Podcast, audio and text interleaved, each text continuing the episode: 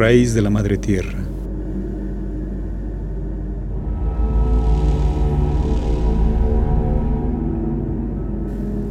Andrea repasaba su cuerpo frente al espejo. Ora tocaba su abdomen, ora su trasero. Recorría su rostro con las manos y palpaba sus mejillas cual pelotas antiestrés. No se gustaba ni un milímetro. Las carnes flácidas le repugnaban. Su robustez la disminuía. A pesar de no sentirse insegura, no estaba conforme con su figura.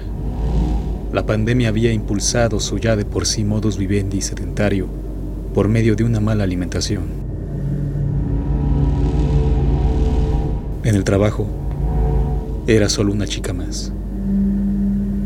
Las miradas no se centraban en ella, sino solo para asuntos laborales. Y le gustaba un tipo. Solo eso.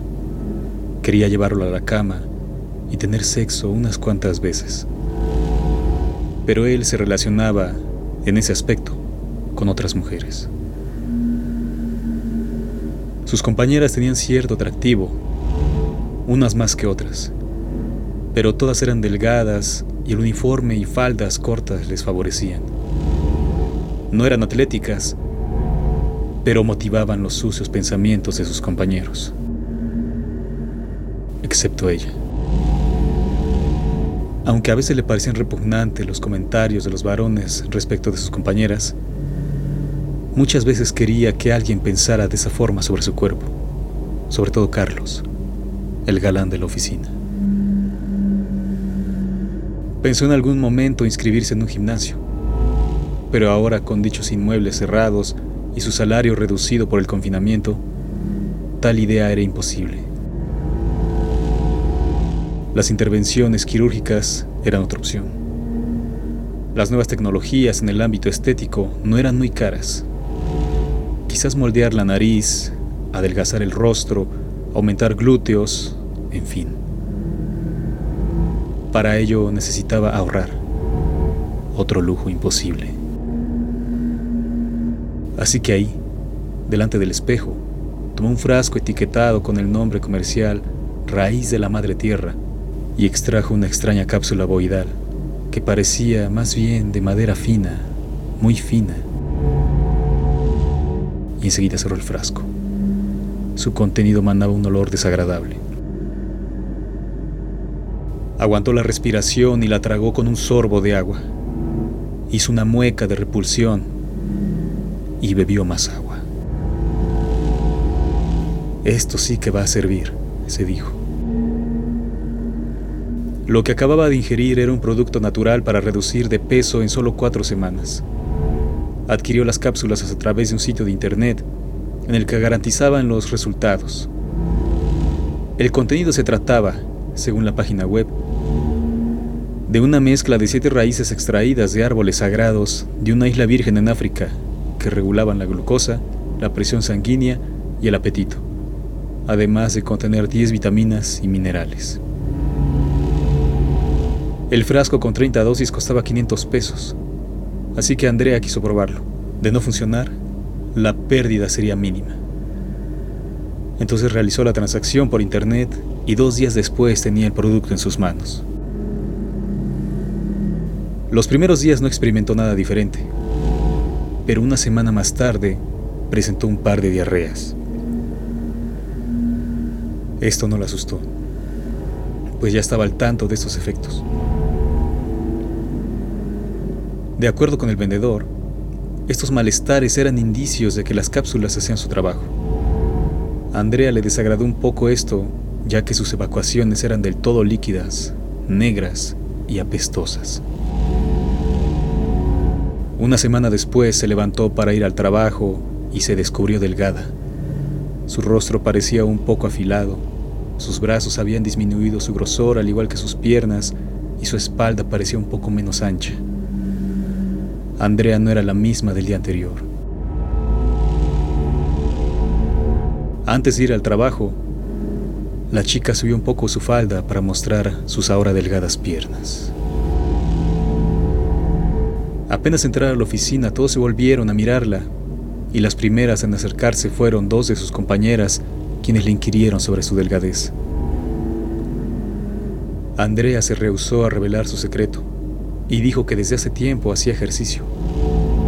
Por supuesto las mujeres no le creyeron, ya que el cambio fue radical, de un día al otro. Más tarde se acercaron sus compañeros que también le preguntaron sobre su cambio y además le expresaron lo bien que se veía. Y antes de finalizar la jornada laboral se acercó Carlos, quien sabedor de que Andrea moría por él, le propuso llevarla a su casa. Ella aceptó, pues además de estar segura de que probaría los labios del varón, se ahorraría el taxi. El trayecto fue aburrido, pues no hablaron sino de cosas imbéciles, como todas las conversaciones de flirteo, acompañadas de preguntas plenas de desinterés como qué música te gusta, cuál es tu comida favorita y demás. Poco después la pareja llegó a la casa de la mujer y ambos descendieron del vehículo. Se brindaron una mirada idiota, como fingiendo su deseo animal, pero aquella acción no era sino una señal de apareamiento, producto de la cultura humana, prolegómeno a la cópula. Llegaron hasta la puerta con el deseo por el otro en sus ojos y en la voz, y animales al fin, no se resistieron y acudieron los cuerpos en pos del otro, y se abrazaron y mordieron los labios. La mujer se dio vuelta y abrió la puerta y ambos entraron, y la formalidad de la civilización, aquella hipocresía, desapareció, y se tumbaron en la alfombra de la sala y se desnudaron y fornicaron toda la noche. Ya no hubo palabras, sino lenguaje arcaico, bufidos, gemidos, ayes. Allí estaba el hombre, es decir, el bruto y su hembra. Alrededor de las cinco horas del día siguiente recuperaron el habla y quedaron tendidos en el piso. Nunca pensé que fueras una experta en el sexo. Tienes una vagina especial Ninguna me había asfixiado tanto. Tu vagina es semejante a diez vírgenes, dijo el hombre. No soy experta en nada, y te agradezco el piropo a mi vagina. Nadie se había expresado de esa manera. En realidad, nadie se había fijado en mi sexo. Quedaron dormidos, distantes, uno en el sillón, el otro en el suelo. Despertaron horas después y partieron juntos al trabajo, así, sucios, con el aroma a sexo del otro. A partir de entonces comenzaron a salir y tener encuentros sexuales, y de cuando en cuando intercambiaban enunciados, frases, chismes. Pero una semana después la dinámica cambió. Andrea, una vez más de la noche a la mañana se transformó. Su cuerpo ahora era más delgado, enjuto, y el atractivo desapareció. Carlos poco a poco se alejó de ella, apenas un beso en la mejilla, luego una palmada en los hombros, días después, solo un gesto. Andrea tampoco se gustaba. Su famélico cuerpo era tétrico, parecía enferma, así que decidió que ya no tomaría las cápsulas y tiró el resto a la basura, pues luego de tres semanas su imagen era repulsiva. El lunes siguiente decidió hablar con Carlos. Lo extrañaba, pero no en un sentido romántico, sino como se anhela a un cemental. Aunque temía el enfrentamiento, pues entendía los motivos de su distanciamiento. Ella misma se mantenía lejos de todo lo que pudiera reflejarla y distorsionar aún más su figura. Sin embargo, se decidió a encararlo. Pero aquel día, el varón no se presentó al trabajo. Algo iba mal. Durante aquella jornada las miradas y murmullos se centraron en Andrea. Era el blanco de críticas y de desprecio. Y antes de finalizar el día, una de sus compañeras se acercó hasta ella y la bofeteó. La chica cayó al suelo. Eres una zorra moribunda, dijo la agresora. Todos se apresuraron a la escena y rodearon a las protagonistas. La observaron. Solo eso. La repulsión manaba de sus ojos. Nadie se atrevió a tender la mano a Andrea. Nadie se dignó ayudarla a pesar de su terrible imagen. ¡Tiene sida! Esta zorra tiene sida. Ella contagió a Carlos, gritó enloquecida la mujer. El escándalo llegó a oídos del gerente, que se apersonó en el punto para averiguar qué sucedía. Descubrió a Andrea en el suelo, a punto del llanto. Entonces ordenó que sus compañeras la ayudaran, pero todos se apartaron, cual cucarachas descubiertas por la luz. El jefe la vio desde su posición y negó con la cabeza. Levántate, Andrea, y ve a tu casa. Ya hablaremos después, dijo el gerente. La mujer hizo lo propio. Se irguió con dificultad, preparó sus cosas y se retiró. Durante el camino a casa, a bordo del autobús, pensó en aquella acusación y temió, no por Carlos, sino por ella, ya que pensó que el varón era portador del virus y no se lo había dicho.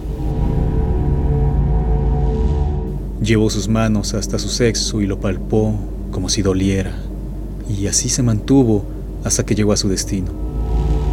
Bajó del vehículo y caminó hacia su casa. Entonces descubrió delante de su domicilio una enjuta sombra, como la silueta de un vagabundo. Sin embargo, le resultaba familiar y temió lo peor. Carlos, ¿eres tú? preguntó. Aquello apenas murmuró. El misterioso ser estaba cubierto por una capucha que al retirarla reveló un rostro cadavérico y pálido. Andrea dio un salto atrás y ahogó un grito en su puño, tambaleó y enseguida cayó. Se había desmayado.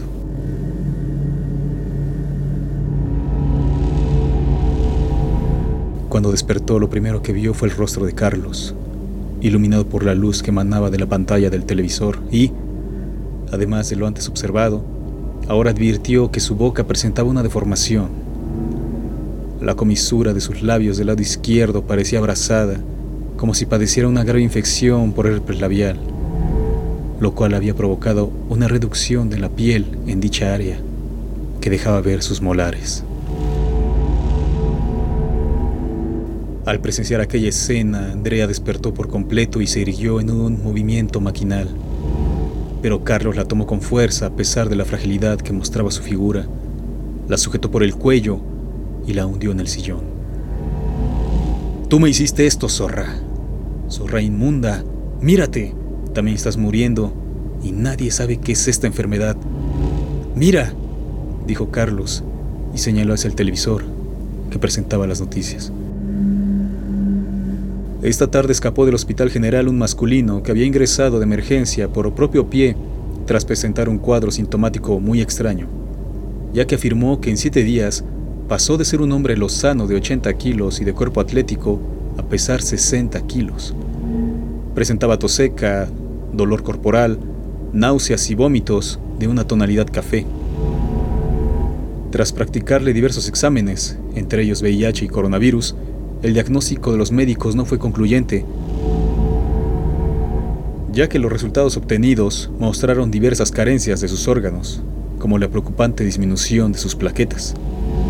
Por ello, ante un probable brote de alguna enfermedad nueva o virus, decidieron aislarlo, pero de alguna manera burló a los médicos y personal de seguridad y escapó del nosocomio.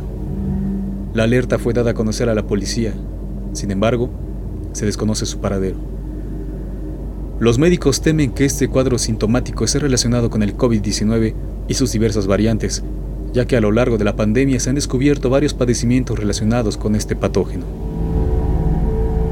Tú me hiciste esto, zorra. Está en tu vagina. Debe ser alguna enfermedad de transmisión sexual. Ah, algo peor que el SIDA. No, no, no, no, no. Yo no hice nada. Yo estoy bien. Solo he adelgazado un poco por la medicación que tomo. Demonio, zorra, eres una ramera loca, golfa inútil. Esos médicos no vieron esto. Carlos desnudó su torso y se mostró ante Andrea. La piel del desgraciado era tan pálida que podía ver las venas atravesar su cuerpo, como si fueran cicatrices. Además, los huesos ganaban territorio respecto de la piel. Míralos, Los puedo sentir recorrerme y devorarme. Mírame, esto es tu culpa. De pronto, Andrea vio que un elemento largo y circular sobresalía de la piel de Carlos. Luego vio otra forma similar cerca de las costillas, otra en el abdomen y otra en el hombro izquierdo. Quiso gritar, pero no pudo. Solo abrió sus ojos, sorprendida. Estas cosas entraron por mi pene desde tu vagina. Tú me contagiaste. Debe ser una maldita cosa extraterrestre o una mutación del SIDA y ahora me están devorando. Preocupada, Andrea se quitó la blusa y el pantalón y palpó su cuerpo en busca de aquellas cosas. Tocaba sus piernas cuando su espalda se contorsionó. Entonces dio un grito y se giró para pedir ayuda a Carlos. Una de esas cosas está en mi espalda. Quítamela. En efecto, algo debajo de su piel recorría su espalda. Era alrededor de 5 centímetros de largo y se movía lento, como si buscara algo. Luego se perdió poco a poco, como si se desvaneciera. Estás podrida, mujer, y me has podrido. Ambos se miraron y enmudecieron. Sus ojos eran tristes y enfermos, pálidos los dos cuerpos, enjutos y corcovados. Era como mirarse delante de un espejo roto que deforma su imagen. Asqueado de tal estampa, lo que quedaba de aquel hombre se dio vuelta y abandonó la casa. Antes de salir extrajo un juego de llaves de su bolsillo y las tiró sobre una mesa. Luego cerró la puerta y desapareció. Entonces Andrea se dio cuenta de que un desagradable olor permanecía en la casa. El aire que se coló tras abrir la puerta dio cuenta de ello. La mujer olfateó su mano y halló aquella fetidez. Caminó hasta el baño, lento, como agotada, y asió sus manos y aprovechó para lavar su cara. Estaba muy confundida. Sentía una pesadez en todo su cuerpo y su mente se hallaba nublada. Por fin sirvió y se miró al espejo. Su rostro era horrible. En solo unas horas su cuerpo se había deformado, disminuido. Las náuseas y mareos habían vuelto y ahora la azotaban dolores punzantes por todo su cuerpo. De pronto la visión de su ojo derecho se oscureció. Uno, dos segundos. El izquierdo lo vio todo. Era otra de esas cosas largas dentro de ella, como fideos vivientes. No pudo más. Asqueada por lo que acababa de ver, abrió su ojo y hurgó con su otra mano. El globo ocular al instante se tornó rojo, las largas uñas cortaron la débil piel y la sangre brotó. Entonces pudo sentir esa cosa que se atoró entre sus dedos y uña y se revolvió para liberarse. La cosa escapó y se escurrió al párpado, y allí lo capturó con las puntas de sus uñas, cual pinzas, y aló de aquella porquería.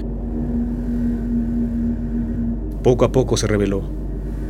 Era algo semejante a una lombriz, cuasi transparente, que dejaba ver una suerte de osamenta en su interior, semejante a una diminuta caja torácica.